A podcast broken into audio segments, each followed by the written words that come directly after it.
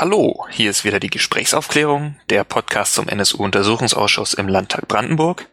Wieder mit Christoph, Tom und Philipp.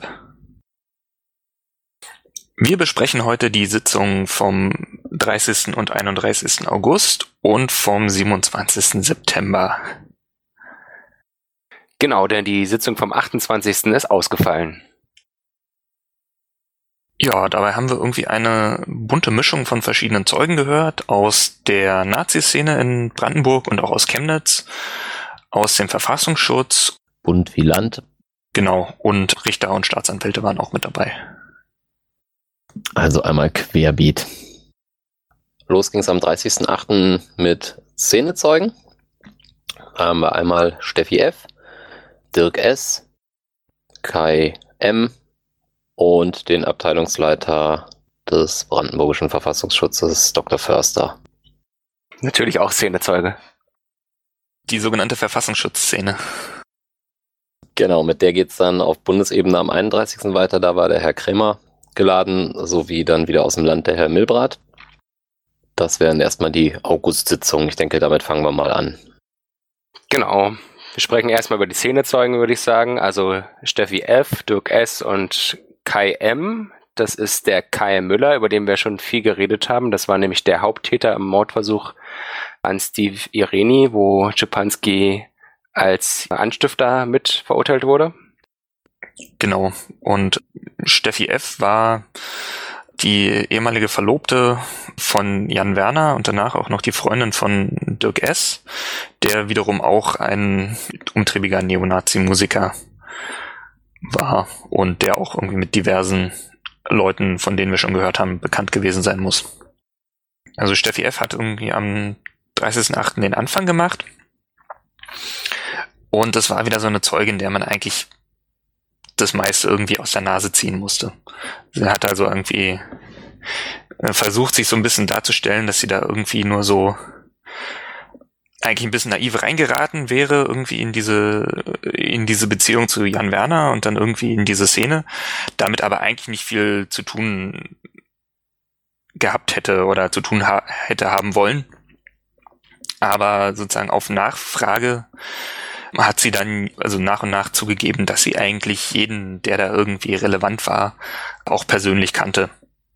Ja, auch die Aussage, dass sie erst durch die Beziehung zu Jan Werner irgendwie einen Kontakt in diese Szene bekommen hatte, äh, hat sich dadurch, ich glaube, Vorlage eines Fotos oder sowas, soweit ich das aus Berichten gelesen habe, ich war da selber noch nicht da, herausgestellt, dass sie dann die Szene doch schon vorher irgendwie zumindest Szeneanschluss hatte. Also da gab es irgendwie Fotos von Konzerten oder sowas. Ja, sogar von einem Blatt in Anna Treffen, wo sie irgendwie dabei gewesen sein muss. Aber um das vielleicht nochmal so zeitlich einzuordnen, wir reden jetzt gerade so über die Zeit von 1998 bis 2000. Also vor allen Dingen über das Jahr 1998 zunächst mal, wo Steffi F. eben in einer Beziehung mit Jan Werner ist.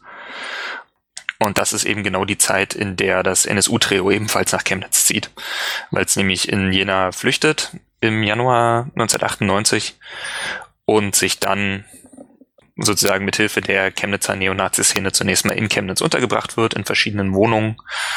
Und ja, einer der wichtigsten Unterstützer in dem Zusammenhang ist eben Jan Werner. Dieser Jan Werner hat halt ja auch eben, wie wir auch schon mal gemacht haben, CD-Handel betrieben. Und in dem hat halt Steffi F. nach der Aussage an einigen Transporten, Verkauf und so mitgewirkt.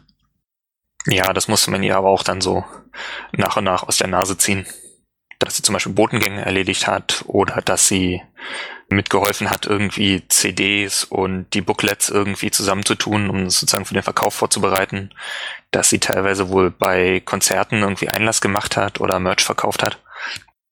Ja, aber das hat sie zumindest ähm, zugegeben. Wo sie nicht zugesagt hat, ist zu den dem NSU-Trio, ob sie da irgendjemand gekannt hätte oder irgendwie diese Unterschlupfe gekannt hätte. Da gab es ja auch dieses eine bekannte Haus. Die C85. Genau.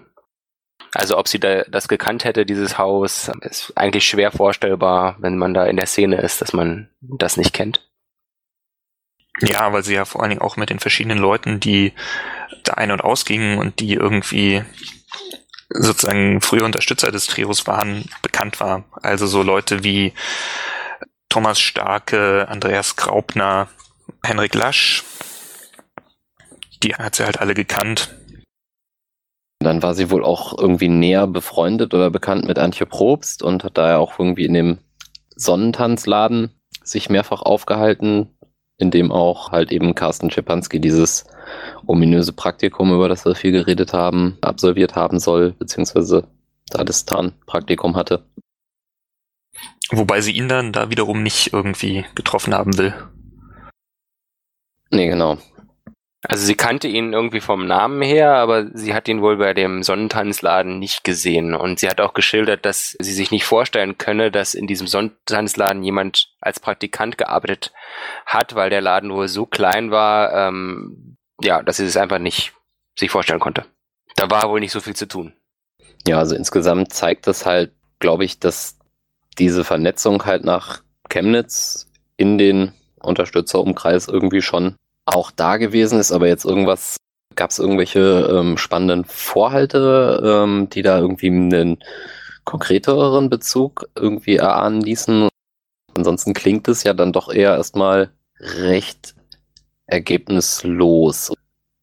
Also ich finde schon, dass sie, dass es sozusagen insgesamt diese enge Vernetzung zwischen der Brandenburger Szene und denen in Chemnitz sozusagen dem, dem direkten NSU-Unterstützerumfeld belegt, weil sie ja auch die ganzen Potsdamer Leute wie Menzel, Dirk Horn und so, die kannte sie irgendwie auch alle, Christian Wendorf von Lanza. Stimmt. Da kannte sie irgendwie auch die, dessen Freundin und war sozusagen irgendwie in dieser ganzen Szene relativ gut mit allen irgendwie bekannt. Ja, das stärkt auf jeden Fall diese Verbindung zwischen Potsdam und Chemnitz oder Brandenburg und Sachsen dass diese beiden Szenen halt sehr miteinander äh, ver verwoben waren. Ja, so würde ich das auch sehen.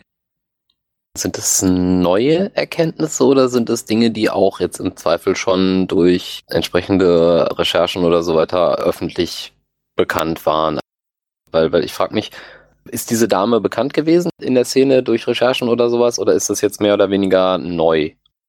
Also generell gab es ja diese Vermutung von, von der Linksfraktion, die da irgendwann stark gemacht wurde, dass die äh, Potsdamer Szene um Menzel halt sehr gut bekannt war mit der, mit der Sachsen-Szene. Und das ist jetzt zumindest durch diese, diese Steffi F. bestätigt worden. Also neu ist es nicht, aber das ist halt eine, ein weiterer Schlüssel dafür, dass es durchaus so war. Ja, genau, stimmt. Also es war wahrscheinlich, war ja diese Geschichte, die insbesondere so aus den Berichten um das Konzert in Hirschfeld, glaube ich, da so äh, abgeleitet wurden, wo da Czepanski Aussagen getroffen hat über Dinge, die er eigentlich vor Ort nicht erfahren haben konnte. Genau. Die dann im Prinzip aus dieser Szene sind, ne? Okay. Richtig. Wie man jetzt genau auf sie kam, weiß ich nicht. Wahrscheinlich war sie einfach die Freundin von oder sogar Verlobte von Jan Werner war und später eben auch von diesem Neonazi-Musiker Dirk S. Und eben in der Szene war. Ich glaube, viel davon geht auch aus den SMS hervor, die sozusagen von Jan Werner bekannt sind, weil sozusagen gegen ihn eine Überwachungsmaßnahme lief. Und sozusagen neben dem, neben den verschiedenen Geschäften, um die es da ging, ging es halt auch um diverse Beziehungsgeschichten, weil um das mal ein bisschen, bisschen zu erläutern. Es war ja so, dass er sozusagen einerseits mit Steffi F. irgendwie zusammen war, sie aber dann auch irgendwie gleichzeitig noch mit einer anderen Rechtsextremistin aus Schweden namens Emma betrogen hat. Und das dann irgendwann dazu führte, dass sich Steffi F. halt wieder von ihm getrennt hat und dann irgendwie zu diesem Dirk S. nach Nauen gezogen ist. Und da muss es, es gab ja noch andere ähnliche Geschichten. Also das muss halt auch da alles hin und her gegangen sein. Sagen so ansatzweise stand das auch in den, in den verschiedenen Büchern, die es über den NSU-Komplex gibt, schon drin. Und da muss halt viel irgendwie sozusagen dieses ganze Beziehungsdrama muss da halt auch in diesen ganzen SMS enthalten sein. Was dann halt auch wieder zu verschiedenen Konflikten innerhalb der Szene führte. Ja gut, das ist ja dann auch immer mal ein guter Ansatz, um nachzufragen, ob da nicht eventuell der ein oder andere auspackt. Ja, und äh, sie schilderte irgendwie auch, was ich ganz interessant war, dass ähm, Jan Werner wohl so zum Frauenschwarm avancierte, während sie mit ihm zusammen war. Ich bin mir jetzt gar nicht mehr so sicher, woran das lag. War der, war er da Blood and Honor Chef in Sachsen? Oder war er einfach nur der Musikmensch, der Händler? Zum einen hat er das Label Movements Record gehabt und das kann natürlich auch eine Sache gewesen sein. Und er war wohl Sektionsleiter nach einem Bericht aus dem Antifa-Infoblatt. Von Sachsen. Naja, also er wurde als Sektionsleiter ausgeschlossen. 98. Schließlich wurden 1998 der sächsische Sektionsleiter Jan Werner, Betreiber Movement Records und der spätere Polizeispitzel Thomas Starke aus Chemnitz ausgeschlossen. Blood and Honor Sektion Sachsen beschloss aus Gründen der Solidarität mit ihrer Führungsspitze ähm, aus der BNH-Division Deutschland auszutreten und auch die BNH-Leute im thüringischen Weimar solidarisierten sich mit den Sachsen und traten aus. Ja, alles klar, dann ist, dann ist er der Sektionsleiter von Sachsen gewesen und dass sich die Sachsener Blood and Honor Division mit der Bundesdivision verstritten hatte, das hatten wir ja in vergangenen Folgen schon mehrfach erwähnt. Genau. Genau, dann können wir jetzt im Prinzip direkt weiter zu dem nach Jan Werner, dem neuen äh, Lebensgefährten kommen. Das war dann der Herr äh, Dirk S. Achso, vielleicht nochmal so am Rande. Wir hatten diese äh, Zeugen wieder nur per Tonübertragung im Pressebereich gehört. Das heißt also, wir haben die Zeugen selber nicht gesehen, sondern zumindest die Szenezeugen wurden unter Lust der Öffentlichkeit mit Übertragung einer der, der Tonaufzeichnung in den Presseraum halt eben vernommen. Genau.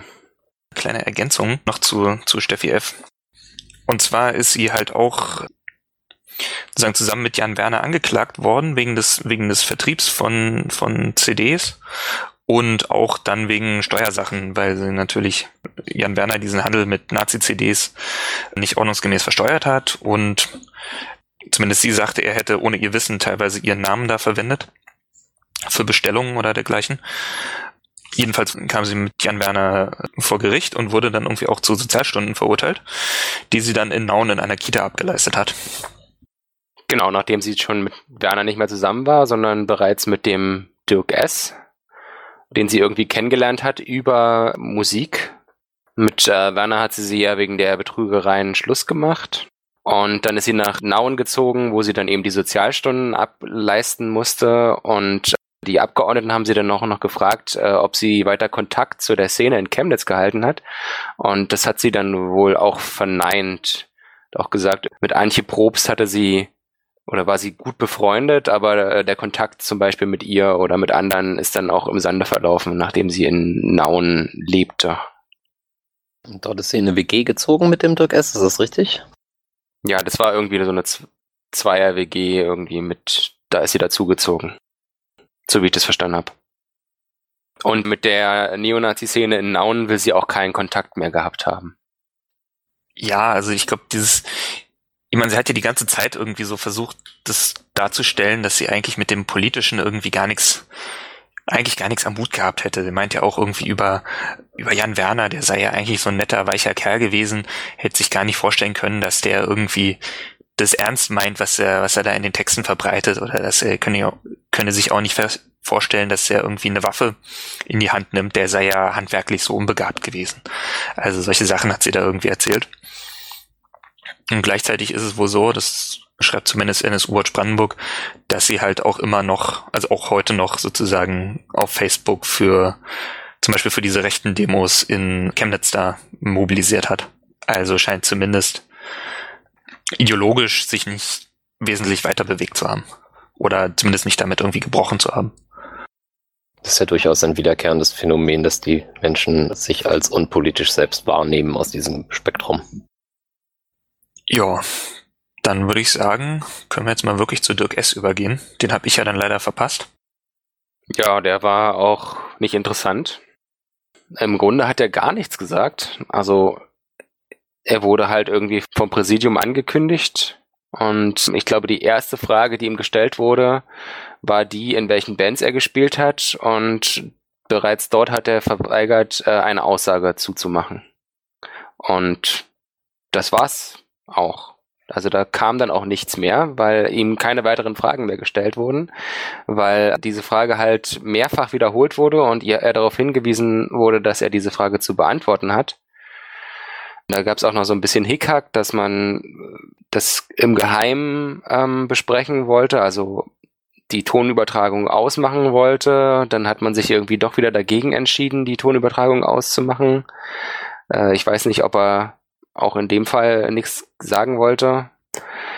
Ja, und sein Anwalt berief sich auf das Zeugnisverweigerungsrecht. Wie war das nochmal?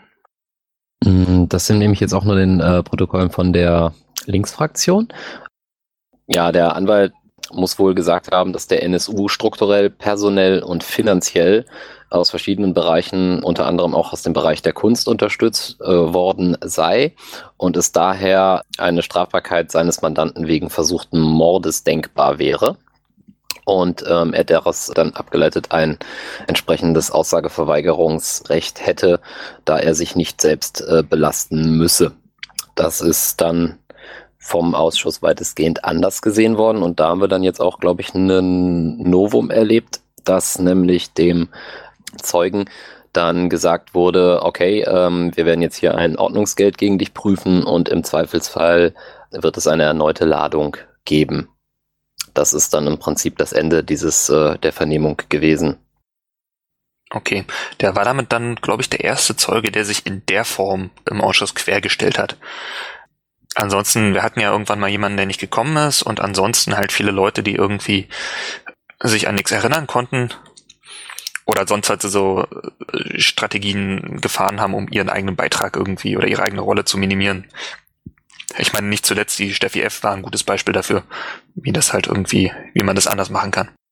Also ich, mich wundert's, dass er mit einem Anwalt dort aufschlug und nicht vernünftig vorbereitet gewesen ist dadurch sozusagen. Oder ich weiß nicht, wie der Anwalt ihn vorbereitet hat, aber mit ähm, vielen Erinnerungslücken und vorsichtigem Gerede hätte er da ja auch im Prinzip einfach sich durchschlamüsern äh, können und durch das strikte Verweigern von Antworten auf simple Fragen, das ist schon eher eine dumme Methode, glaube ich, in so einen Ausschuss zu gehen. Vor allem auch sehr dreist. Was mir gerade so aufgefallen ist aus dieser Aussage, ist, dass die Szene Zeugen und die Szeneanwälte durchaus entgegengesetzt der, der Bundesanwaltschaft der Meinung sind, dass der NSU ein Netzwerk ist und dadurch auch ihre ja, die Unterstützer so mit, mit einbeziehen. Das finde ich nochmal interessant, dass die das durchaus zugeben und sagen, so indirekt. Ja. Ja, das ist auf jeden Fall auffällig an dem, an dem Zeugen und an dem, an dem Anwalt, wobei die ja auch nicht zwangsläufig alle die gleiche Strategie haben müssen. Worauf ich aber eigentlich hinaus wollte, ist ja, dass nachdem Jan Werner an Carsten Schipanski diese berühmt-berüchtigte SMS geschickt hat, was ist mit den Bums, hat er am selben Abend, hat Werner dann irgendwie diverse Male versucht, den Dirk S. in Nauen zu erreichen. Das steht so im Heimatschutzbuch und das steht auch in der Zusammenfassung von der Linksfraktion. 26 Mal steht hier, ja. Und es ist halt bis jetzt auch nicht gelungen zu klären, worum es da ging, weil ja Dirk S. sich irgendwie nicht eingelassen hat und Jan Werner sich ja nicht einlassen muss, solange er schuldig da in diesem zweiten NSU-Verfahren ist, das die Bundesanwaltschaft führt. Ja, mal schauen, ob wir dann bei einer weiteren Ladung dazu noch was erfahren können. Das muss eigentlich auch gewesen sein, als die Steffi noch mit dem Jan Werner zusammen war, oder? Dieser Überfall. Diese SMS an den Dirk S. Ja, beides. Also diese Anrufe, die sechs, diese 26 versuchten Male ihn zu erreichen nach der SMS. Ja, das, das war ja, das war ja im das war 98. 98 im August. Laut Steffi F. sind sie zusammengekommen irgendwann 1999. Wobei das, ja, es kann halt auch sein, dass sie sich da irgendwelchen Frauengeschichten, keine Ahnung, dass der Jan Werner dachte, die ist bei ihm oder er wollte ihn irgendwie zusammenscheißen, weil irgendwie, keine Ahnung. Kann natürlich auch sein. Ja, na klar. Ja, aber mehr gab's aus dem Zeugen eigentlich nicht rauszuholen. Ja, dann war der nächste am 30.08. war dann der Kai Müller, von dem wir irgendwie schon einiges gehört haben. Wurde der auch nur per Tonübertragung äh, für die Öffentlichkeit gehört oder wie war das bei dem? Da war ich ja nicht mehr dabei. Genau das gleiche Verfahren, auch über Ton, auch in dem Presseraum. Und der war von seiner Aussage her wieder so, wie wir das eher gewöhnt sind, mit nichts sagen und sich im ähm, Zweifel irgendwie so ein bisschen relativierend verhaltend. Kai Müller ist der verurteilte Haupttäter in dem Mordversuch an Steve Vereni in Wendischrieds gewesen, wofür ja auch Carsten Schipanski seine acht Jahre bekam und kann sich beispielsweise an KKK nicht groß erinnern, dass es da irgendwas gegeben habe, hat da halt ein bisschen berichtet so aus der Zeit, aber jetzt auch nicht viel Konkretes. Dem Kai Miller wird doch zumindest unterstellt, dass er sich glaubhaft von der Szene distanziert hat, oder? Das ja. Also auch im Gefängnis war er wohl schon auf Abstand gegangen zur Szene. Also von Kai Müller war dann jetzt, waren sozusagen so viele konkrete Sachen jetzt auch nicht zu hören, oder? Hm, ja, es war so ein bisschen Allgemeines halt. Also erstmal so, was, was wir ja schon mehrfach erfahren haben, wie man da so gerne die Geschichten von in Ostdeutschland äh, in der Nazi-Szene geschehenen Straftaten irgendwie so kennt, dass das halt das Politische heruntergespielt wurde. Gab doch so Aussagen wie, ich glaube, in Königs Wusterhausen waren halt damals alle rechts gewesen. Das war da jetzt nicht irgendwie so wichtig. Sogar die Punks seien rechts gewesen und ähm, hat das halt alles eher so mit übermäßiger Alkoholgenuss und spontane Geschichten sozusagen runtergespielt. Also jetzt insbesondere seine Tat da ähm, in Wendischrieds. Dann noch ein bisschen was über seine, seine Zeit halt in der JVA, wo er dann ja nochmal auf äh, Czepanski traf. Er ist da zu der Zeit halt auch ausgestiegen ähm, aus der Szene. Aber hat er zum Beispiel auch diese, diese Geschichte mit den, dass das Nazi-Musik durch die Gänge geschallt sei, bestritten. Da meint er, da wären die Wärter schon irgendwie eingeschritten. Also paar Kleinigkeiten, aber jetzt nicht irgendwas richtig, wo ich sagen würde, okay. Hm, dazu muss man vielleicht nochmal sagen, er war ja nicht in derselben Station wie Czepanski, ne? Er war ja, glaube ich, in Haus 1, also Müller. Genau, und Czepanski saß auf dem 3. Was noch interessant ist, dass er halt irgendwie ähm, Redaktionsleitung oder auf jeden Fall ein, es gab ja Leute, die fest in der Justizzeitung angestellt waren und Leute, die eben da so, so wie der Czepanski, ich glaube einmal die Woche oder sowas im Freiwilligendienst leisten konnten. In der Gefangenenzeitung. In der Gefangenenzeitung, genau. Und an die, aber auch konkret angesprochen auf die, die Zeitschriften. Äh, wir erinnern uns, es wurde vermutlich nur der Weiße Wolf, aber äh, eventuell Artikel vom United Skins oder sowas da halt innerhalb der ähm, Justizvollzugsanstalt vervielfältigt, in Teilen produziert und ähnliches und über ein Postfach von Herrn Schipanski wurde da auch ähm, offensichtlich viel hin und her vom Verfassungsschutz in die Anstalt rein und raus transportiert unter anderem so die ganzen Bestellungen abgewickelt wohl. Darauf angesprochen hat er sich auch irgendwie nicht konkret geäußert, dass er da sich irgendwie erinnern könne. Er wusste zwar, dass es da irgendwas gab, aber nichts Konkretes eigentlich.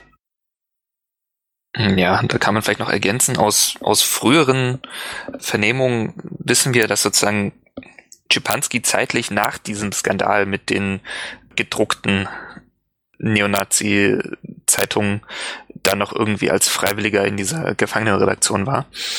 Und da muss auch sozusagen mehrmals irgendwie der Redaktionsleiter gewechselt haben. Und also wenn ich mir das jetzt irgendwie richtig überlege, dann, dann müsste halt auch der Kai Müller sozusagen zeitlich nach diesem, nach dem Auffliegen von diesem, von diesem Druck da diese Redaktionsleitung übernommen haben. Nur um das mal so ein bisschen zeitlich irgendwie einzuordnen. Ja, genau. Im Februar 98 wurde er halt auch entlassen dann aus der Anstalt vorzeitig. Und das vielleicht noch interessant, er hatte halt auch ein Praktikum und das in Berlin. Und das waren etwa 100 Kilometer Entfernung. Das war ja noch die interessante Geschichte, weil wir ja bei Schipanskis Praktikum in Limbach-Oberfrohna hatten, wo so eine größere Distanz noch äh, zurückgelegt werden konnte. Und er meinte halt so diese Distanz von etwa 100 Kilometern zu seiner Praktikumsstelle in Berlin, das sei wohl üblich gewesen damals. Auf Czepanskis Praktikum angesprochen, konnte er natürlich auch nichts sagen, wusste er auch nichts. Meint halt auch irgendwie so die Aussage getroffen, dass, dass man da wenn man im Knast ist, erstmal eh für sich alleine ist und von den anderen irgendwie nicht viel mitbekam. So, das war so seine, seine Linie. Hm, hat er was darüber gesagt, wie dieses Praktikum irgendwie beantragt oder genehmigt wurde?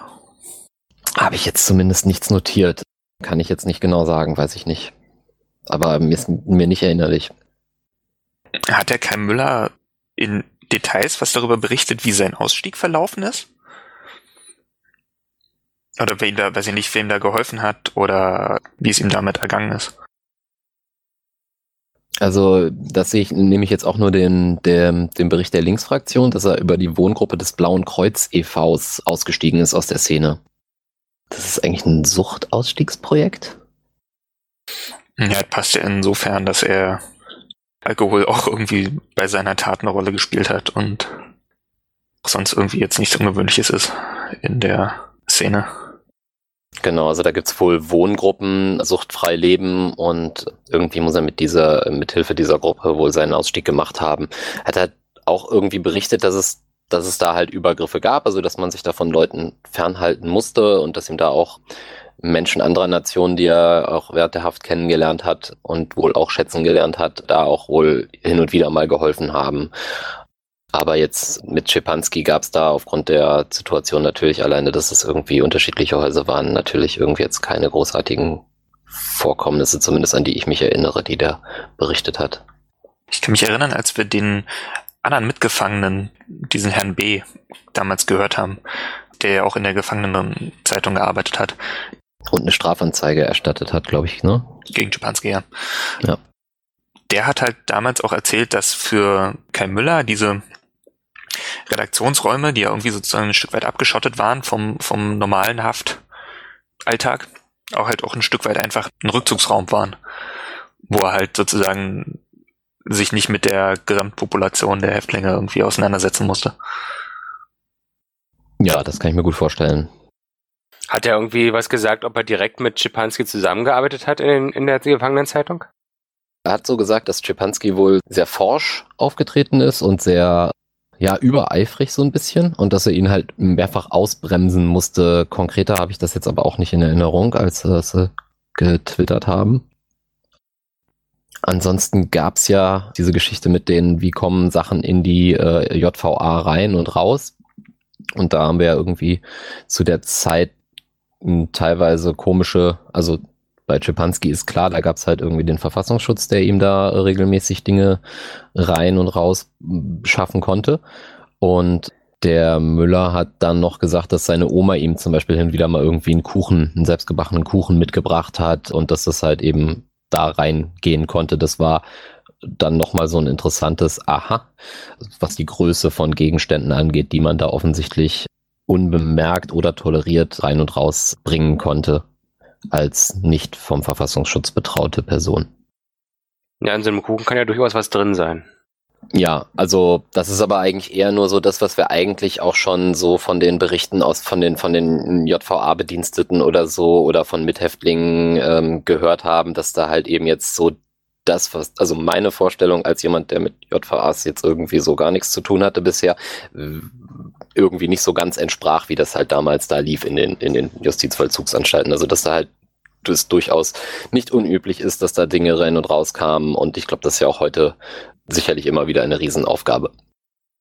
Aber damals war das halt dann wohl noch ein wenig chaotischer in Brandenburg. Schade, dass er sich nicht an viel erinnern konnte. Oder wollte, aber. Ja, weiß ich nicht. Das war schon kein Vergleich zu dem, was ich halt. Äh gut, ich habe die äh, Frau F habe ich nicht mitbekommen, aber so im Gegensatz zu dem Dirk S war das schon eine okayische Aussage. Also war jetzt nicht so rumlaviert oder so und war jetzt natürlich auch dadurch, dass er ausgestiegen ist, äh, nicht irgendwie sehr in der Gefahr, dass er sich da selbst belastet. Der hat halt einfach, war jetzt einfach nicht so nah an dem Chepanski dran und konnte deswegen da jetzt auch nicht viel sagen. Was noch interessant ist, er hat sich als Zeuge äh, zur Verfügung gestellt noch in dem Dolgenbrot-Prozess. In dem Czepanski auch ausgesagt hat, ne? Ganz genau, das hatten wir ja damals. Das war dieser, diese Kommunikation aus dem Gefängnis auf die Straße hinaus. Also es war ja in dieser Justizvollzugsanstalt halt möglich, je nachdem, auf welcher Seite man eingelocht war, konnte man irgendwie auf die Straße, das war zwei, drei Meter oder so weiter, konnte man dann da irgendwie mit den Leuten draußen kommunizieren und da ist eben der Brandstifter aus dem Dolgenboot-Prozess vorbeigekommen und hat halt eben rumgeprahlt, dass er da halt eben diese Aktion vollzogen hat. Und da hatte sich äh, Müller dann auch als Zeuge zur Verfügung gestellt in dem Prozess, als er mitbekommen hatte, dass, dass der J irgendjemand anderen angeschuldigt hat. Wohl falsch. Und da hat er sich dann gedacht, okay, so nicht. Genau, dazu muss man kurz sagen, das war die Untersuchungshaftanstalt in Königs Wusterhausen, wo das möglich war. Jetzt nicht die JVA in Brandenburg. Ja, genau. Genau, also ich hätte mir mehr erhofft von ihm, dass er mehr dazu beitragen kann, weil er ja ausgestiegen ist und das irgendwie anscheinend glaubhaft ist und seine Haft auch abgesessen hat. Also eigentlich ist ja, kann ja nichts mehr passieren, ähm, wenn er jetzt da irgendwie ehrlich aussagt. Aber was hätte er aussagen können? Also das ist so die Frage, die ich mir stelle. Was hätte er halt noch mehr aussagen können? So offensichtlich ist er an dem Czepanski nach zumindest der Tat nicht groß dran gewesen. Ja gut, davor, den Zeitraum davor hätte er vielleicht mehr noch was sagen können, aber ja. Ja, und zur Gefangenenzeitung. Also ich würde jetzt mal davon ausgehen, dass er sich wirklich nicht mehr erinnert. Naja, wie dem auch sei. Also es vervollständigt halt so ein bisschen das Bild, was, er, was wir sozusagen inzwischen von dieser Haftzeit gewonnen haben. Durch die verschiedenen Aussagen der beteiligten Mitarbeiter der Haftanstalt als auch der verschiedenen Gefangenen. Ja. Sollen wir mal zum nächsten Zeugen übergehen? Jo. Also der letzte Zeuge, den wir gehört haben, war der Herr Förster. Oder den Torben gehört hat am 30.8. war der Herr Förster. Und der war Chef vom Verfassungsschutz in Brandenburg. Genau, aktuell ist er Bundesanwalt am Bundesgerichtshof und ist seit 1996, November 96 Leiter des Verfassungsschutzes in Brandenburg geworden. War davor Oberstaatsanwalt bei der Bundesanwaltschaft zuständig für so Spionagegeschichten und war dann von 2000 bis 2008 ständiger Vertreter des Leiters der Abteilung Innere Sicherheit im Bundesministerium des Inneren und ist jetzt seit 2008 am Bundesgerichtshof Bundesanwalt. Wie lange war er in Brandenburg Verfassungsschutzchef? November 96 bis Oktober 98 war er Leiter der Abteilung 5 im Brandenburger Verfassungsschutz also. Und wurde dann von Hasso Lieber abgelöst, den wir auch schon als Zeugen gehört haben. Genau, und Hasso Lieber war der, der nur ganz kurz da war, ne? Genau, Hasso Lieber war dann nur der Übergang, bevor dann der Wegesehen war das dann, glaube ich, von ja. ähm, Schönbohm eingesetzt wurde. Genau, das war da der Wechsel, wo im Land Brandenburg die CDU mit an die Regierung gekommen ist. Genau. Das heißt aber, dass der Herr Förster für sozusagen einen Großteil von Carsten Schipanskis Karriere oder für den Teil, der uns eigentlich mit besonders interessiert, der Chef des Verfassungsschutzes in Brandenburg war. Korrekt? Ganz genau. Also die, die Rekrutierung von Schipanski muss noch unter dem Vorgänger gelaufen sein? Das war ja schon 94, aber dann sozusagen 1998 im Herbst diese fünf Berichte von Czepanski über den späteren NSU, diese was ist mit den Bums-SMS, die verschiedenen Treffen mit den anderen Landesämtern und die Frage, wie geht man eigentlich damit um, mit diesen Informationen. Das war sozusagen alles während der Zeit von dem Herrn Förster und die endete dann halt gerade sozusagen im November 1998. Oktober habe ich da gesehen, ja. Ja, wahrscheinlich so zum Wechsel des Monats. Er war der, der mit Ignaz Bubitz gesprochen hatte, ne? Ja. Ich meine, er wäre relativ entsetzt gewesen, als er gehört hatte, dass äh, Czepanski als V-Mann geführt würde. Und das war dann auch so der Anfang seiner Befragung oder Aussage, ging es dann nochmal um die äh, Geschichte, wie es denn dazu kam, dass er dann mit äh, Ignaz Bubis zusammengekommen ist und dem das sozusagen dargelegt hat. Hier, wir haben hier diese V-Person und führen sie so, wo Ignaz Bubis dann gesagt habe, als er gefragt wurde, ob man das machen dürfe, also ob Land Brandenburg mit dieser V-Person zusammenarbeiten dürfe, dass äh, Ignaz Bubis behauptet habe, das müsse man sogar, wenn der so wichtig sei, wie dargestellt wurde. Ja, was soll er halt auch anderes sagen irgendwie in dem Moment? Wo man ihn mit, mit sowas irgendwie konfrontiert. Das ist doch wieder diese, diese komische äh, Kommunikationsstrategie, die der Verfassungsschutz ja eigentlich überall führt. So von wegen, ihr müsst uns diese Mittel lassen, sonst wenn was passiert, seid ihr schuld. Ich meine, das haben wir ja doch auch bei sämtlichen Online-Durchsuchung, Staatstrojaner, dergleichen Diskussionen immer wieder. Absolut. Ich finde diese Ignaz Bubis-Geschichte sowieso, also jetzt ist halt durch das Problem, dass wir Ignaz Bubis nicht mehr hören können dazu, finde ich auch sehr komisch. Na, ich fand es insofern noch ganz interessant, weil ja der Vorgänger, der Herr Pfaff ja im Prinzip die Verpflichtung gemacht hat und Förster dann darüber verwundert war, dass so einer verpflichtet wurde und dann quasi als Rechtfertigung der Bubis da gefragt wurde von, von Förster, wo ähm, sich ja anscheinend der Pfaff überhaupt keine Gedanken drüber gemacht hat, sondern äh, den einfach genommen hat. Wobei man dazu sagen muss, verpflichtet, also sie haben ihn einfach geführt, denn eine richtige Verpflichtung gab es ja nicht, also da wurde ja nichts unterschrieben. Ja, de facto V-Mann. Genau, der de facto V-Mann. Ja, also zumindest hat der, hat der Herr Förster dann also erkannt, dass es da ein Problem gibt und sozusagen Dinge getan, um sich da abzusichern. Sich und seine Behörde. Genau, aber halt eben auch nicht die äh, formelle Verpflichtung nachgeholt. Das ist auch nicht äh, gewesen.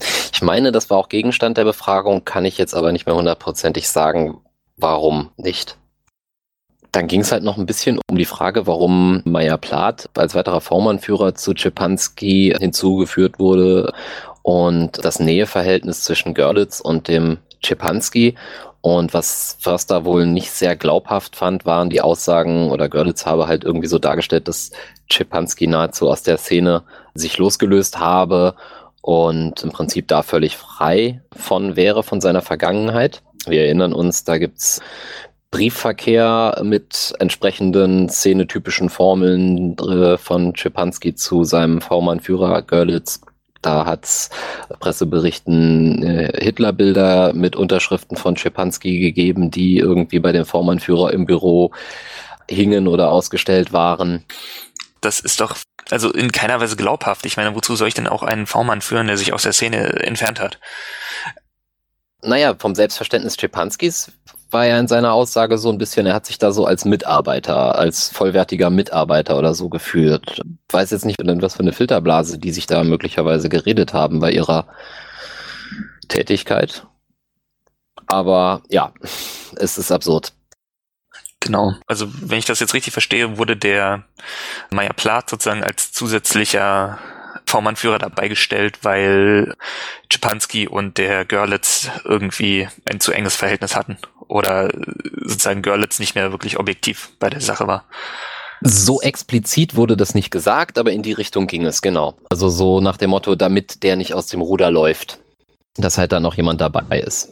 Okay, das ist ja mal interessant zu hören. Ja, das ist auf jeden Fall ein klarer Widerspruch zu dem, was die beiden V-Mann-Führer selber gesagt haben. Weil da war ja irgendwie das Keyword, war ja immer professionell irgendwie ein professionelles Verhältnis, eine professionelle Führung, was auch immer. Ja. Plath hatte auch gesagt, er wurde hinzugezogen, weil der Zeuge einfach so ergiebig war.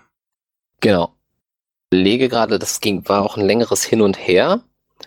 Aber ich glaube, also zumindest wohl Schöneburg würde ich jetzt unterstellen wollen. Aus meiner Erinnerung war sich da mit dem Zeugen einig, dass es da einen Rechtsfehler gab der halt eben zur Revision oder zu einem äh, möglichen Erfolg der Revision Schepanskis gegen seine achtjährige Verurteilung hätte führen können. Und der Verfassungsschutz hat eben dem Schepanski die Rücknahme der Revision nahegelegt und das hat er dann wohl auch getan. Und ich kann mich da leider jetzt nicht erinnern, dass ob es da in dem Zusammenhang ihm in Aussicht gestellt wurde, dass man ihm da möglicherweise mit der Halbstrafe rausschickt. Könnt ihr euch mehr erinnern? Das war doch die Marx, die das mehr oder weniger wegen in, in Aussicht gestellt hatte, oder? Wegen Dolgenbrot. Ja, nee, da geht's dann um Dolgenbrot. Also da, da gibt's sozusagen auch unterschiedliche Interessen vom Verfassungsschutz, die, die halt eher nicht wollten, dass er sozusagen auffällig zu früh rauskommt, weil es halt irgendwie aufgefallen wäre. Und die Staatsanwaltschaft, die da halt einen Deal machen wollten, um dieses andere Verfahren klarzukriegen.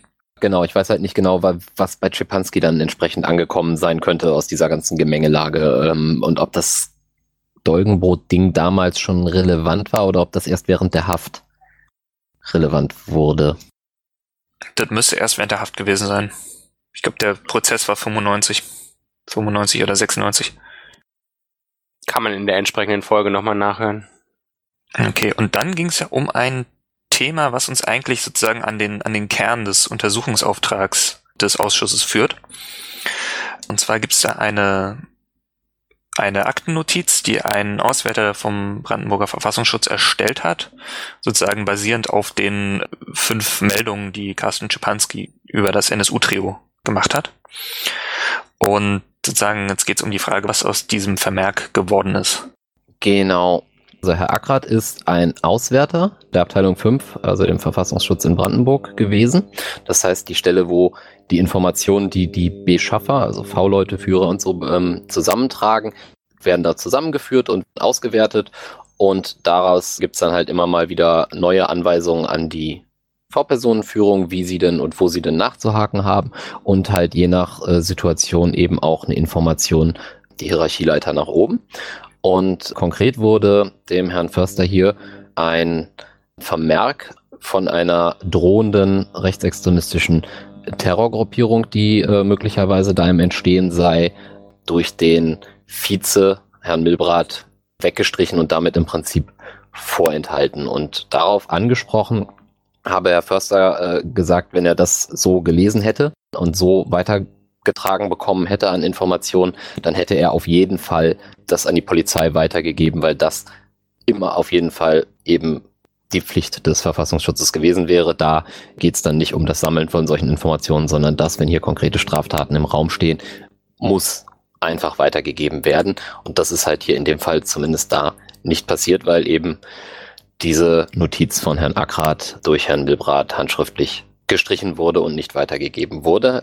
Es gab da den Vermerk von Herrn Milbrat, dass das mündlich weitergereicht wurde, aber da hören wir dann am nächsten Tag noch den Herrn Milbrat dann zu. Ja, den Auswärter Ackrat hatten wir ja auch schon in der vergangenen Folge gehört, der das, der auch davon berichtet hatte, dass er mit dem Milbrat immer wieder Probleme hatte und äh, zum Teil auch an ihm vorbei mit Förster geredet hat. Und Milbrat hatten wir natürlich auch schon. Und Milbrat war nicht nur stellvertretender Leiter des Verfassungsschutzes zu diesem Zeitpunkt, das war er, glaube ich, sondern auch äh, Leiter der Abteilung Auswertung und deswegen konnte er quasi diese Notiz überhaupt blocken, dass sie nicht weitergegeben wird in schriftlicher Form. Genau. Akra berichtet sozusagen in der Hierarchie nach oben erstmal an den Milbrat und Milbrat dann sozusagen als, als Referatsleiter Auswertung berichtet an den Herrn Förster. Und genau, der Herr Ackrat hat eben, das hat man dann auch am nächsten Tag nochmal aus den Aktenvorhalten gehört, sozusagen sehr explizit die fünf Meldungen von Carsten Schipanski zum späteren NSU-Trio zusammengefasst, dass sie eben auf der Suche nach Waffen sind, dass sie einen weiteren Überfall planen und dass sie sozusagen möglicherweise eine Flucht ins Ausland vorhaben und hat das eben auch entsprechend bewertet, hat aufgeschrieben, dass natürlich bei einem Überfall die Gefahr besteht, dass sie diese Schusswaffen eben auch einsetzen und potenziell Menschen töten können und hat auch mit Verweis auf unter anderem Kai Diesner wohl darauf aufmerksam gemacht, dass da tatsächlich ein terroristisches Potenzial besteht. Das war sozusagen Inhalt dieses, dieses Vermerks.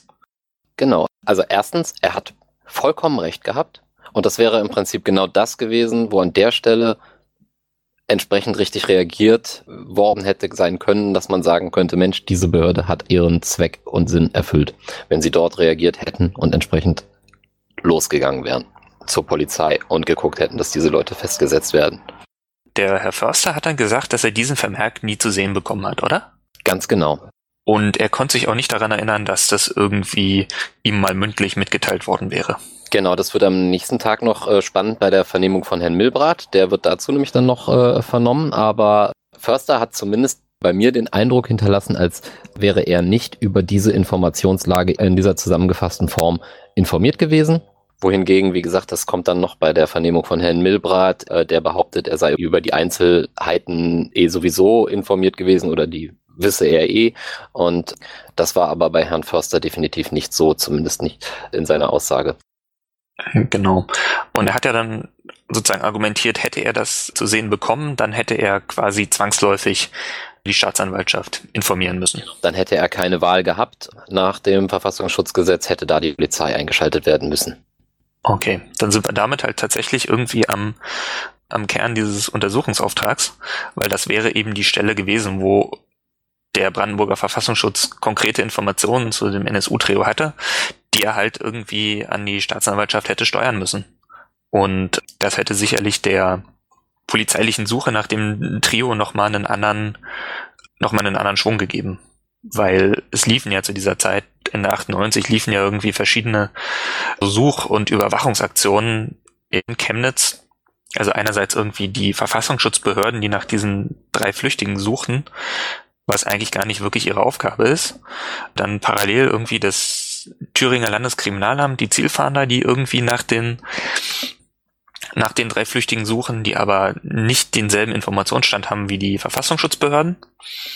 Und nebenher laufen halt auch noch irgendwie äh, andere Ermittlungsverfahren wegen zum Beispiel wegen dem ganzen Komplex Lanza und wegen dem Vertrieb von sozusagen rechtsradikaler Musik, was halt das Unterstützerumfeld, Leute wie Jan Werner und Thomas Starke betrifft.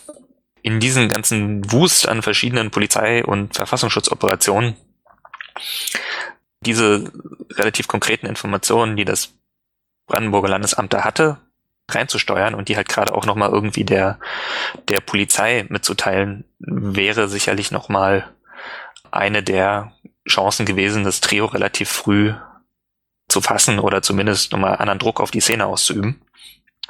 Also ich meine, es ist ja auch so, dass das, was der, was der Akrater in diesem Vermerk hinterlegt, das tritt halt tatsächlich alles ein.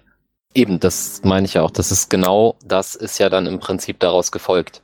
Genau, am, und zwar am 18. Dezember 1998 begeht das NSU-Trio den ersten Überfall, der ihnen zugeordnet wird. Und das ist auf dem Edeka-Markt in Chemnitz. Und da erbeuten sie irgendwie 30.000 D-Mark und schießen auch auf eine Person, die ihnen, glaube ich, sozusagen aus dem Markt heraus folgt oder so. Sie treffen zwar nicht, aber es wird sozusagen auf Kopf- und Brusthöhe geschossen und die Generalbundesanwaltschaft hat das im Münchner Verfahren auch als Mordversuch mit angeklagt. Und das ist ja genau das, was der, was der Ackrat da vorher aufgeschrieben hat. Ganz genau das. Was Herr Förster dann noch so andeutete, ist halt, dass er häufiger das Gefühl gehabt hat, dass seine Untergebenen da so ein bisschen an ihm vorbeigearbeitet haben, was Czepanski anging und dass er aber, wenn er diese Informationen so gehabt hätte, auch die das, was ja immer ganz gerne dagegen geschützt wird, Quellenschutz, äh, als absolut irrelevant in dem Fall betrachtet hätte, sondern da hätte dann auch die Quelle für verbrannt werden müssen, im Zweifel. Ja, das ist ja schon mal eine sehr klare Aussage. Natürlich jetzt irgendwie leicht im Nachhinein. Ich will noch eine Kleinigkeit will ich noch ansprechen. Also gerade diese Informationen, die wollen Überfälle begehen. Also ja erstmal weitere Überfälle da ist halt die Frage, gab es davor schon mal einen Überfall? Sozusagen einer, der jetzt sozusagen auch bis jetzt nicht bekannt ist? Oder ist das einfach so, naja, sozusagen über, übers Hören sagen, sozusagen aus, wollen Überfälle begehen und irgendwie wollen weitere begehen? Da würde ich jetzt nicht ganz so viel Gewicht drauf legen. Aber wo ich heute hinaus will, ist, dass natürlich sozusagen ab äh, ab dem ersten Überfall in Chemnitz da natürlich die, die Polizei in Chemnitz sich fragt, wer bei ihnen irgendwie äh, Supermärkte und Banken überfällt. Und dazu nicht so, nicht so wirklich eine gute Theorie entwickeln kann. Und denen hätte es vielleicht doch, dann doch geholfen, hätten sie gewusst, dass es sozusagen in der rechten Szene Leute gibt, die dafür in Frage kommen. Und dann hätten die vielleicht auch Grund gehabt, mal sich unter dem Gesichtspunkt die rechte Szene vorzuknüpfen. Und wenn man sich so diesen ganzen NSU-Komplex mal anguckt, sind die einzelnen Polizisten, die tatsächlich vor dem 4.11.2011 irgendwas dazu beigetragen haben, das NSU-Trio aufzuhalten, diejenigen gewesen, die irgendwelchen Bankräubern hinterher ermittelt haben und die dann sozusagen am Ende dann diese Ringverhandlungen ausgelöst haben und die halt überhaupt nicht wussten, dass sie da irgendwelchen Nazis auf der Spur sind. Und von daher wäre das halt sicherlich nützlich gewesen, wenn die schon 1998 in die Richtung hätten ermitteln können. So, und nachdem wir dann sozusagen am 30.08. den Herrn Förster gehört haben und sozusagen seine Sicht auf diesen ganzen Vorgang mit diesem Vermerk, haben wir am nächsten Tag seinen Referatsleiter, den Herrn Milbrat, gehört und sozusagen quasi da die, die Gegenperspektive bekommen.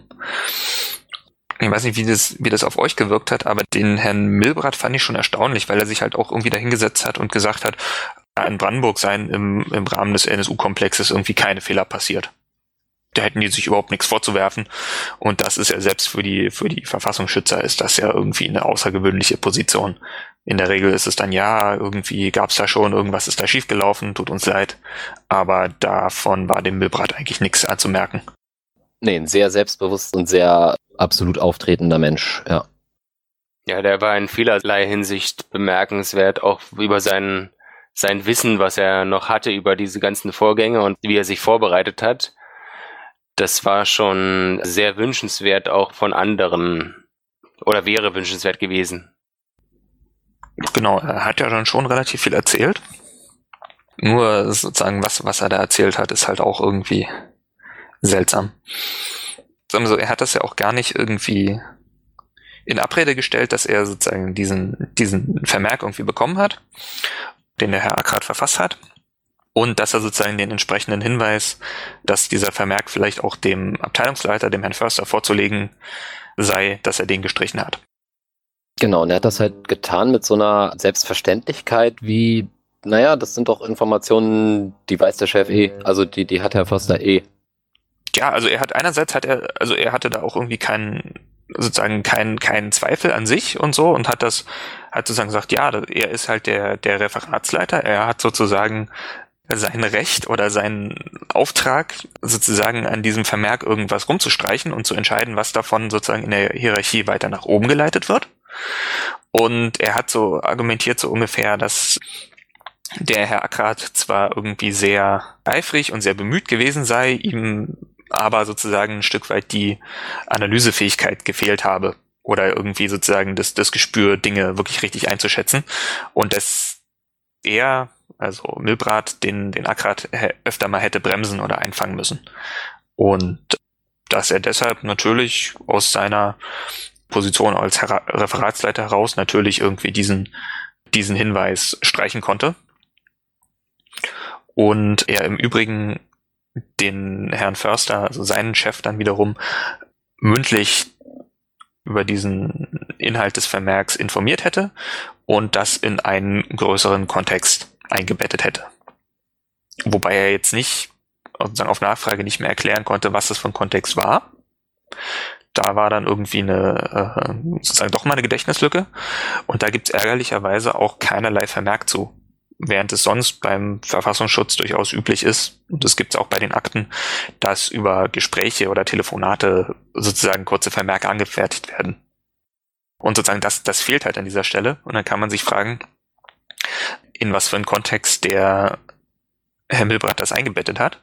Also entweder hat er sozusagen diesen Vorgang klein gemacht und das sozusagen runtergeredet, oder er hat seinem Chef halt erklärt, warum was anderes jetzt wichtiger ist welche Prioritäten es gibt, dass man diese Information jetzt nicht weiterreichen kann. So, das sind im Grunde die Möglichkeiten, die ich da sehe. Der Milbrat ist ja jetzt auch schon zum zweiten Mal geladen.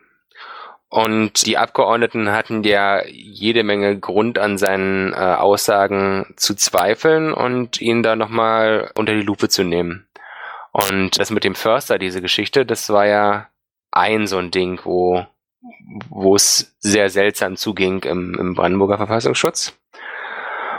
Und er wurde von den Abgeordneten ja auch darauf angesprochen, ob er nicht die Informationen bewusst auch zurückhalten wollte, dass sich dort ja eine rechte Terrorgefahr bildet, weil der Förster in einem Interview bereits im Voraus davor gewarnt habe, dass es eine Terrorgefahr von rechts gibt und Milbrat aber seine Goldquelle Schipanski schützen wollte und dadurch Förster oder die Geschichte beschwichtigt erzählt hat in diesem größeren Kontext, wie ihr gerade meintet, um den gar nicht auf die Idee kommen zu lassen, dass der den Schipanski abschaltet. Oder den Schipanski ähm, ans Messer liefert, dadurch, dass er der Polizei ähm, die Informationen weitergibt also ich habe diese Argumentation ja auch gehört und diese, diese Frage. Ich habe damit so ein klein bisschen mit der Logik Schwierigkeiten. Weil eigentlich wäre ja sozusagen der Umstand, dass Schipanski da eine, eine relevante Informationen beisteuert, die halt hilft, diese potenziellen Rechtsterroristen dingfest zu machen, wäre ja im Grunde ein Grund, warum es tatsächlich richtig ist, ihn als V-Mann zu führen. Also sozusagen eher was, was, was für, für Czepanski als V-Mann spricht. Und jetzt nicht, nicht direkt ein Grund, ihn abzuschalten. Abschalten war jetzt auch nicht das richtige Wort, sondern diese Information an die Polizei weiterzugeben, was ihn als Quelle verbrennen würde. Ja, so, so rum hast du recht. Aber es wäre ja sozusagen, eigentlich wäre wäre das ja alles ein Argument, zumindest gegenüber, gegenüber Förster, der ja möglicherweise den Schipanski abschalten wollte.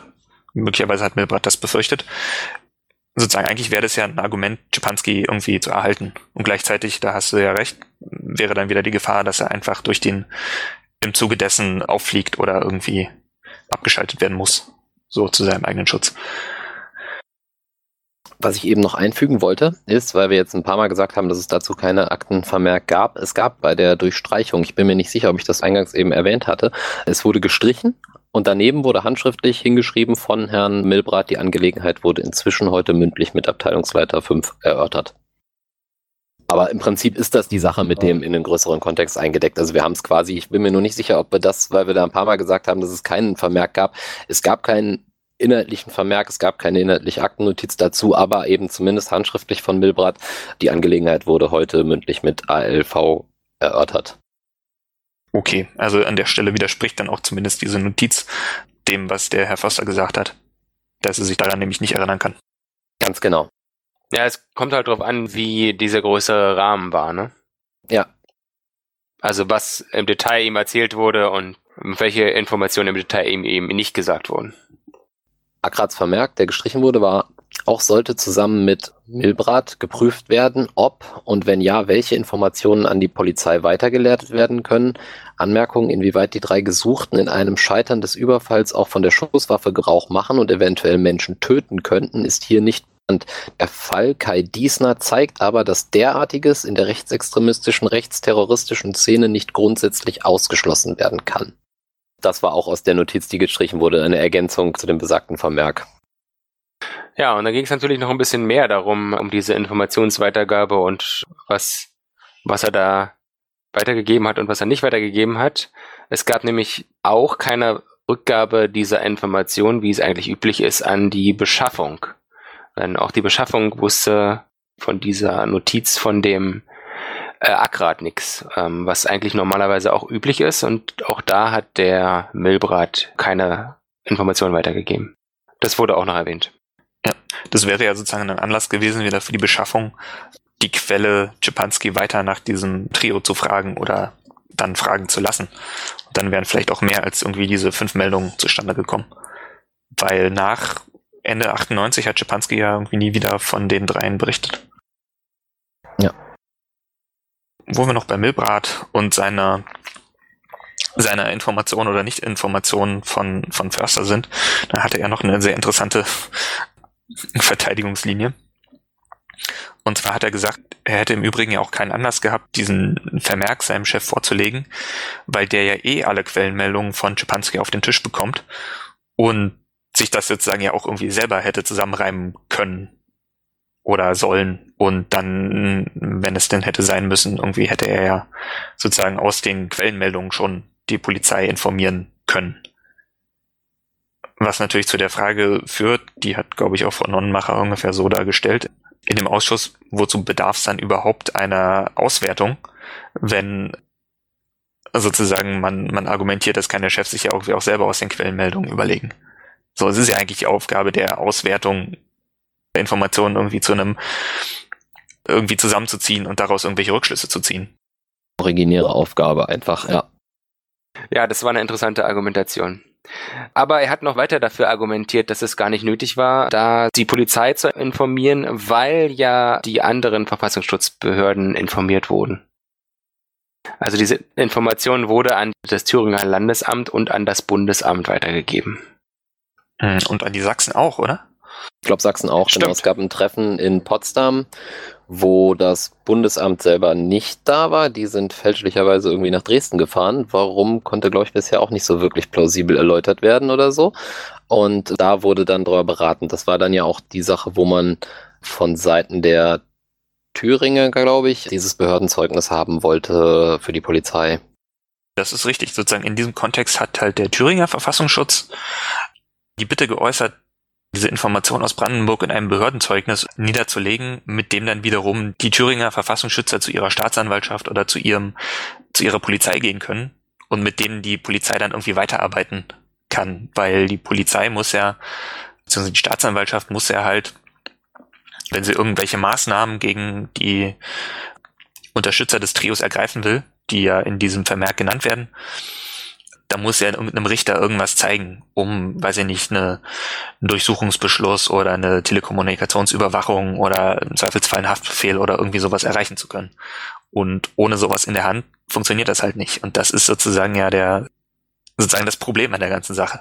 Dass die, diese Information zwar irgendwie den, dem Verfassungsschutz vorlag, aber sozusagen nie in einer Form, mit der man irgendwas Rechtsstaatliches bewirken kann. Ach so, das war mir jetzt auch gar nicht so bewusst. Er argumentierte ja auch, dass die Behörden dann auch Maßnahmen eingeleitet haben, um äh, dort Überwachungen durchzuführen. Hm, ja, die Verfassungsschutzämter haben da halt irgendwie weitergesucht. Wobei man halt sich da auch fragen muss, warum die das tun, weil eigentlich ist das ja, ich meine, das sind flüchtige Straftäter, das fällt eigentlich in den Bereich der Strafverfolgung und nicht in den Bereich der vorhergehenden Beobachtung. Also das, ist eigentlich originäre Aufgabe der Polizei, sich um diese Geflüchteten zu kümmern und nicht des, nicht des Verfassungsschutzes. Und zweitens, selbst wenn der Verfassungsschutz die gefunden hätte, was bringt's? Weil die, die haben ja überhaupt kein Recht, irgendwie die, die drei dann festzunehmen oder so. Sondern die hätten auch, also rein theoretisch, wenn die irgendwie den den Aufenthaltsort von Mundlos Böhnert und Schäpe festgestellt hätten, dann hätten die ja wieder irgendwie ein Behördenzeugnis schreiben müssen und das irgendwie einem Staatsanwalt in die Hand drücken müssen und der hätte einen Haftbefehl oder eine Durchsuchung oder irgendwas beantragen müssen. Aber das ist halt, also es ist halt eh irgendwie fragwürdig, warum der, warum die ganzen Verfassungsschutzämter sich damit beschäftigt haben. Statt sozusagen die Informationen, die sie haben, ordentlich an die Polizei zu steuern und die Polizei das dann irgendwie gemacht hätte. Stattdessen sind die da halt irgendwie so mit so, naja, halben Informationen rumgelaufen, die Polizisten. Dieses Wir wissen was, was ihr nicht wisst und das ist super geheim und man zieht daraus irgendwie seine eigene Wichtigkeit Ding. Ja, und halt sozusagen dieses generelle Problem des Verfassungsschutzes, dass sie halt irgendwie massenweise irgendwelche Informationen generieren daraus aber irgendwie nichts folgt. Oder zumindest nichts, was irgendwie ihre Existenz in der Weise rechtfertigt. Oder ihre Arbeitsweise. Eben. Also was jetzt nicht dazu führt, dass irgendwie Leute, potenziell gefährliche Leute oder Straftäter irgendwie von der Straße wegkommen. Ja, aber es ist halt sehr tragisch, dass sie über ihre Erfolge gar nicht berichten können. Ja, das ist halt auch so eine Bullshit-Argumentation. So ähnlich wie das mit dem, wenn doch was passiert, dann seid ihr schuld. Was ich vorhin erzählt habe. Genau, das meine ich. Man sollte ja meinen, dass, gut, jetzt im Osten Ländern vielleicht nicht so sehr, aber insbesondere in den Westländern, man hat jetzt irgendwie 50 Jahre plus Bundesrepublik und da sollten doch irgendwie, wenn da schon riesige Erfolge gewesen wären oder so weiter, dann sollten doch mittlerweile irgendwie nach Kaltem Krieg, nach RAF, nach den unterschiedlichen Dingen, die jetzt mehr oder weniger als abgehakte Kontexte irgendwie erfasst werden können, sollten doch eigentlich Dinge da sein, die jetzt nicht irgendwie staatsgefährdend sind, die sie dann irgendwie offenbaren können, um zu zeigen, Mensch, gucke mal, da und da haben wir wirklich wunderbar funktioniert. Stattdessen ist das halt alles so ein vages Gedrohe und in den Raum hinein Geraune, was man da irgendwie so als Selbstrechtfertigung hört, was halt irgendwie, das müsst ihr uns glauben, weil ansonsten geht die Hölle auf. Dürfen wir euch aber nicht sagen. Ja, das ist schon alles sehr dubios. Was noch dubios oder seltsam war, war dann, was die Abgeordneten noch zu diesem Termin da gefragt haben.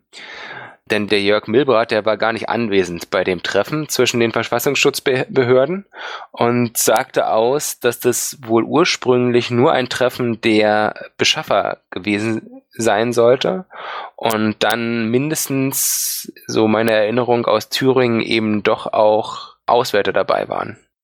Genau, und wieder haben wir die Sache, dass der Förster auch von diesem Treffen nichts gewusst haben soll als Abteilungsleiter. Was auch äußerst eigenartig ist. Kann ich mir ehrlich gesagt nicht wirklich vorstellen. Ein Geheimtreffen der Beschaffung. da ja irgendwie einiges an dem, an dem Herrn Förster vorbeigegangen ist oder irgendwie vorbeigesteuert wurde, finde ich das irgendwie schon vorstellbar. Zumindest wenn sozusagen dann auch zwischen den einzelnen Verfassungsschutzbehörden irgendwie sozusagen Arbeitsbeziehungen gibt, auch auf den unteren Ebenen, kann ich mir schon vorstellen, dass sie so ein Treffen auch veranstalten können, ohne es irgendwie explizit bei ihrem Abteilungsleiter anzumelden. Komisch ist es dennoch. Und halt auch die Frage, was sie da eigentlich, vor allen Dingen, wenn dann nur die Beschaffer dabei sind, was sie da eigentlich irgendwie besprechen wollen miteinander. Weil eigentlich ist ja sozusagen die, die Auswertung der Teil der Behörde, der die Beschaffung steuern soll und die im Zweifelsfall auch den Überblick hat, was es da für Informationen gibt und in was für einen Kontext sie gehören. Ja, auf jeden Fall sehr merkwürdig. Jetzt, wo du aber sagst, dass der Förster möglicherweise doch nicht informiert wurde, naja, ich kann mir vorstellen, die Verfassungsschutzchefs, die kommen und gehen halt und die Mitarbeiter, die kommen und gehen halt nicht, sondern bleiben möglicherweise länger und kennen sich länger und da gibt's längere Beziehungen zwischen den einzelnen Personen. Der Milbrat, der war ja dann auch schon lange vorher mit Pfaff als ähm, Auswertungsleiter im Brandenburger Verfassungsschutz. Und er kennt wahrscheinlich die Kollegen aus den anderen Landesämtern besser als der Förster, der da mal eben für zwei Jahre das Rüber oder übernommen hat. Also es ist vielleicht doch vorstellbar, dass, dass die das auf Arbeitsebene den Termin ausgemacht haben. Ja, das würde ich auch so sehen. Ja, und dann haben wir noch zur Enttarnung Carsten Schipanskis. Gab es da noch ein paar Fragen Richtung Herrn Milbrat? Und zwar ging es da unter anderem um die Einstufung des Faxes. Also das Faxes war ja schon ein paar Mal Thema. Das war ja auch bei Herrn Wegesin schon Thema und bei dem Herrn, also beim Leiter vom Staatsschutz, den wir dazu ja auch irgendwie gehört haben. Das ist halt tatsächlich auch so ein Wunderpunkt, dass sie da irgendwie gerade zu einer Zeit, wo es ja auch irgendwie Ärger gab mit irgendwelchen rechtslastigen Polizisten, dass sie da sozusagen dieses Fax, aus dem man schon schließen konnte, dass Schipanski halt irgendwie eine, eine Bedeutung hat für den Verfassungsschutz, dass das da sozusagen in diesem Faxgerät lag irgendwie bei der Polizei und da eine nicht näher zu bestimmende Zahl von Leuten irgendwie drauf Zugriff hatte. Das spricht jetzt auch nicht gerade für das operative Geschick des Verfassungsschutzes. Und dann ging es ja sozusagen auch im Weiteren darum, warum Schipanski jetzt eigentlich abgeschaltet werden sollte und warum es dann irgendwie zu dieser Enttarnung kam. Das passierte ja auch alles sozusagen mehr oder weniger parallel. Am Ende von Herrn Milbrats Befragung war dann nochmal dieses ominöse Fax an die Polizeithema, mit dem der Verfassungsschutz ja möglicherweise seine Quelle Carsten Schipanski auch enttarnt hat. Denn im Jahr, also Anfang 2000, hat er irgendwie der Staatsschutz des Landeskriminalamts oder der, der Potsdamer Polizei sich sozusagen beim Verfassungsschutz äh, erkundigt, ob da im Bereich Königs Wusterhausen und gerade bei der Person Carsten Schipanski irgendwelche Aktionen des Verfassungsschutzes laufen. Und der Verfassungsschutz antwortet darauf mit einem Fax, in dem steht, dass sie irgendwie darum bitten, die Polizei solle von oder solle nachrichtendienstliche Mittel Zusammenhang gerade mit Carsten Schipanski möglichst unterlassen. Und dann auch jemand bei der Polizei zeichnet das so ab, dass halt irgendwie, ich glaube, eine Durchsuchung oder so erstmal abgesagt wurde.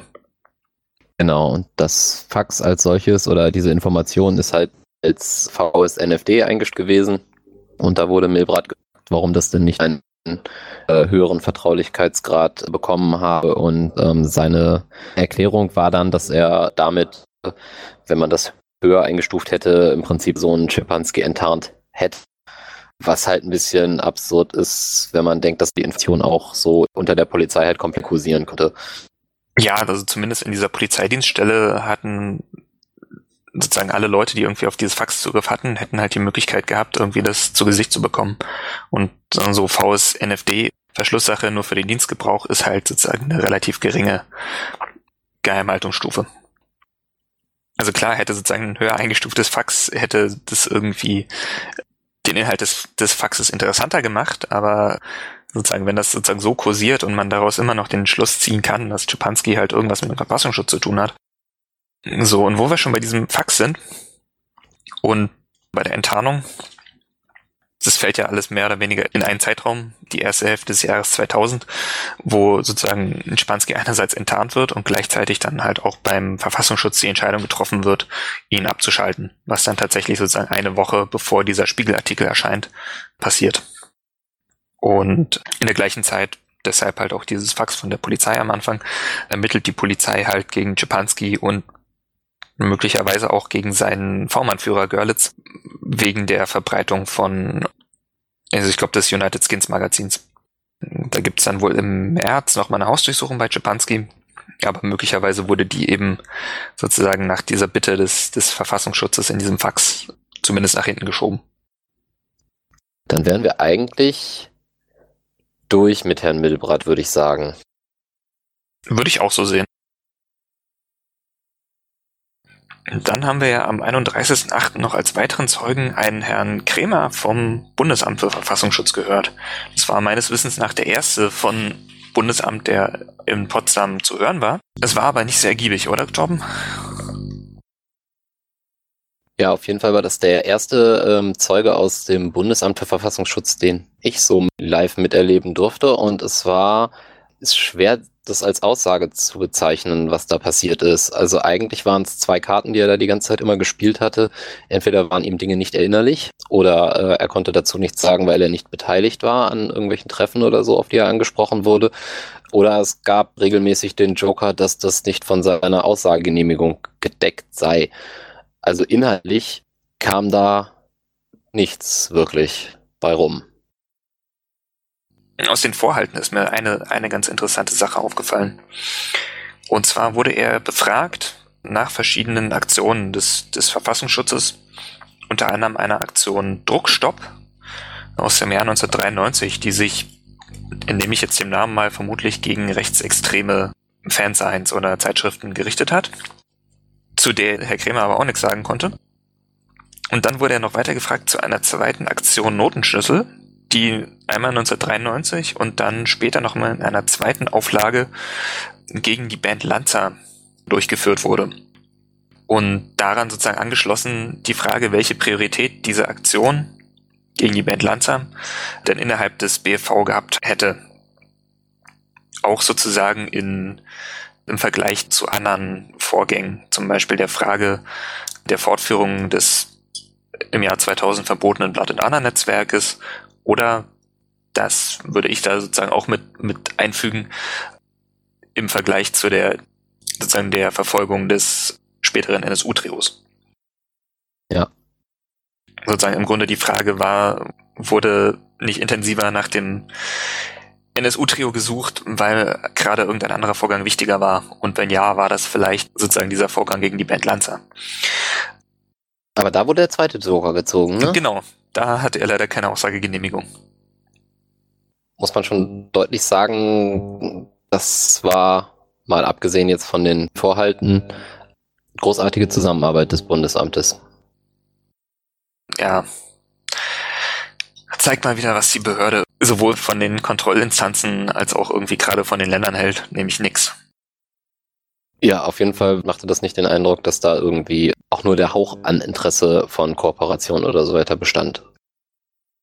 Ja, und damit halt auch irgendwie überhaupt kein Bewusstsein sozusagen für einen, einen eigenen Fehler, den man da vielleicht irgendwann mal gemacht hat.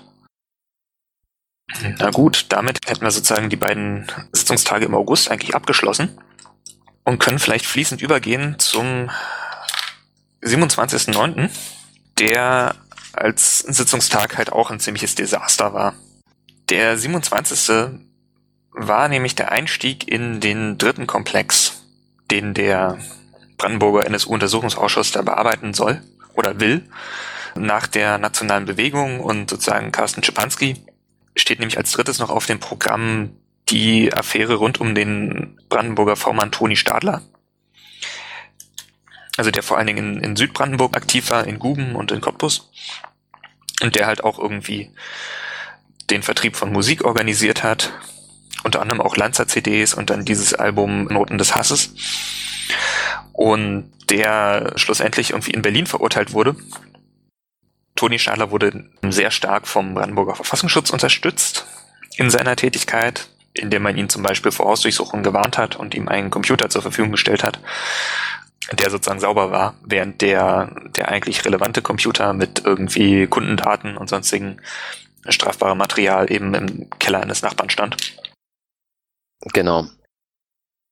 So, und der erste Zeuge, den man dazu hören wollte, war Hans-Jürgen Brüning, der damals eben als Richter in Berlin der Strafkammer vorgesessen hat beim Landgericht Berlin, die gegen Toni Stadler verhandelt hat. Nun war es so, dass ähm, Herr Brüning sich nur nochmal das Urteil, was er damals äh, verfasst hat, durchgelesen hatte, was jetzt nicht besonders viele Details enthielt und ansonsten halt auch nicht sehr viel aus seiner Erinnerung beitragen konnte. Von daher war da gar nicht mal so viel zu holen. Nee. Ich glaube, der Herr Redmann von der CDU hatte da halt immer mal noch so ein bisschen drauf rumgeritten, inwieweit das weitere Ermittlungen irgendwie oder Untersuchungen oder Abschätzungen irgendwie gegeben hat, neben der Aussage, die der äh, Herr Stadler irgendwie gemacht hat. Oder inwieweit eben diese weitestgehend in das Urteil reingeflossen sein. Da muss es wohl ziemliche Ähnlichkeit gegeben haben. Aber ansonsten war da, glaube ich, nicht viel. Genau, also in diesem Verfahren ging es eben um die Herstellung dieser, dieser CD Noten des Hasses. Und angeklagt waren eben ein Stadler, ein Lars Burmeister und, wenn ich das richtig sehe, Mirko Hesse. Genau, so habe ich das auch notiert. Der seinerseits ja irgendwie auch V-Mann ist oder gewesen ist. Und da bin ich mir jetzt nicht hundertprozentig sicher, aber ich glaube auch der, der V-Mann-Führer war anfangs irgendwie Teil dieses. Das war, der war Teil des Verfahrens und das wurde rausgelöst. Der, sein Verfahren wurde rausgelöst. Dazu hatte der Zeuge leider auch keine Erinnerung, warum dies der Fall ist. Auch habe er das nicht weiter verfolgt, was da im, was da im Verlauf daraus geworden ist. Letztendlich wurde das Verfahren gegen äh, Herrn Bartok, Dirk Bartok wird hier genannt, das ist übrigens wieder ein Tarnname.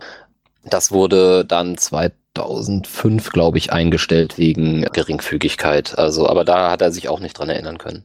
Beziehungsweise das hat er halt nicht verfolgt. Genau.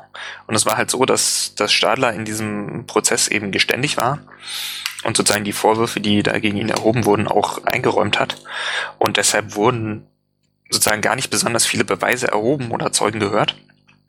Stadler hat halt ausgesagt, dass der Verfassungsschutz ihn da eben in seinem Handeln bestärkt und unterstützt hat durch verschiedene, verschiedene Maßnahmen.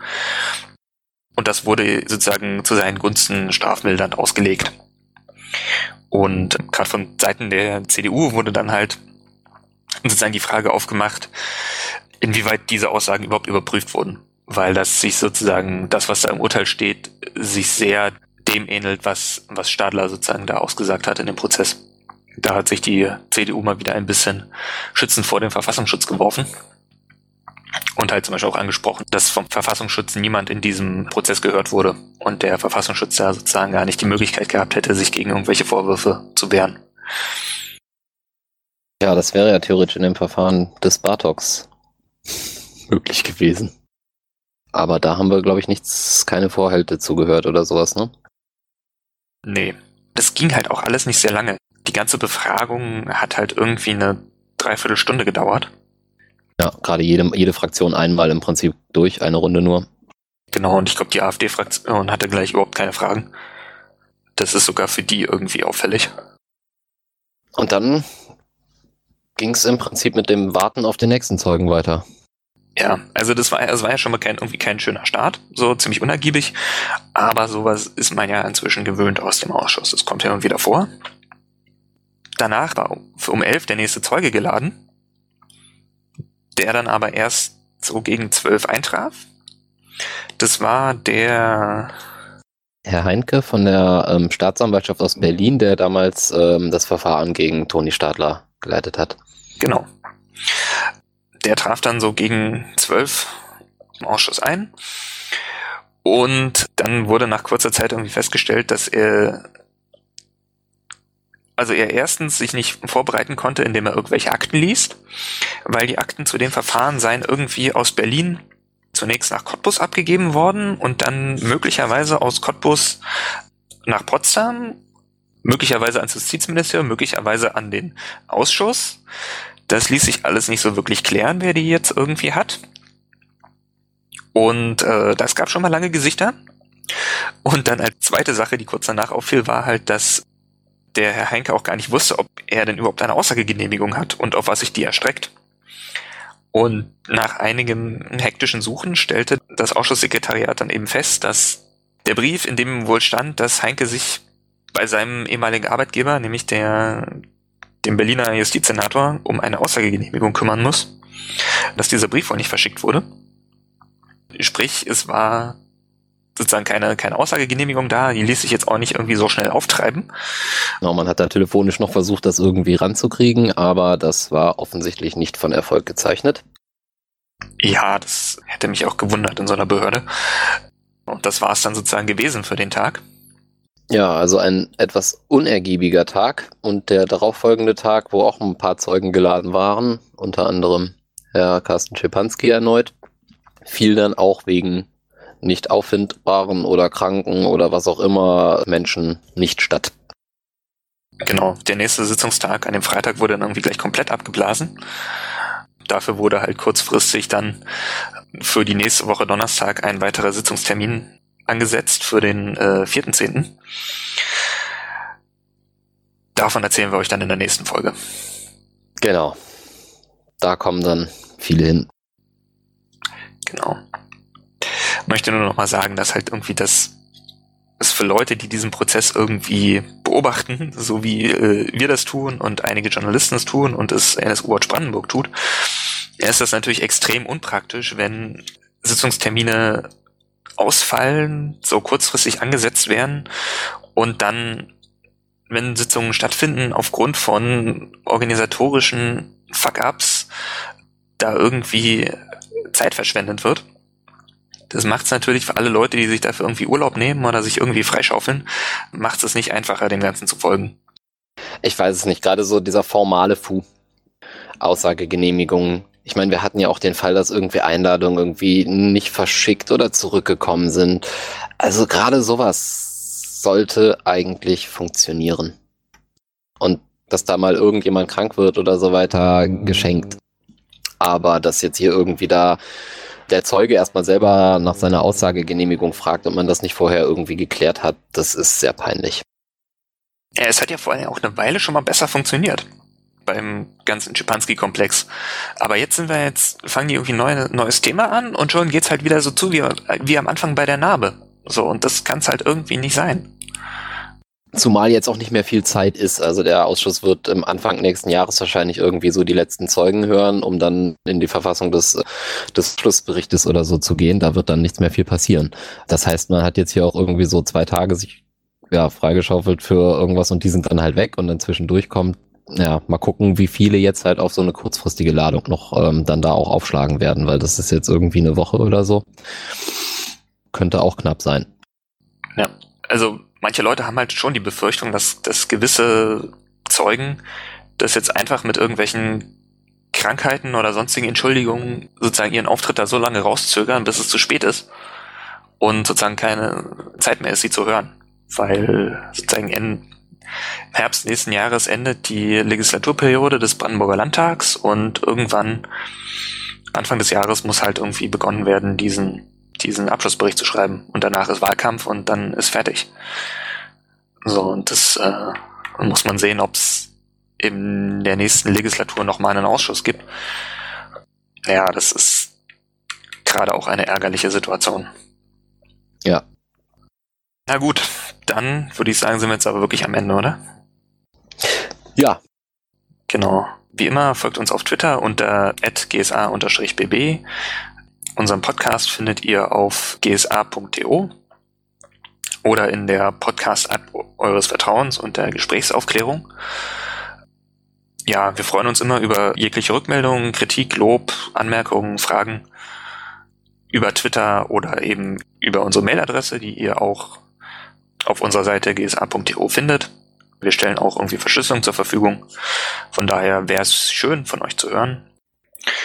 Wir hoffen, es hat gefallen äh, und wir melden uns dann nach den nächsten Sitzungen wieder und hoffen, dass wir so nach und nach wieder dahin kommen, dass wir auch sozusagen zeitnah zu den, zu den aktuellen Sitzungen auch unseren Podcast veröffentlichen können. Bis dahin wünschen wir euch noch eine schöne Zeit und auf Wiederhören. Tschüss. Tschüss und tschüss.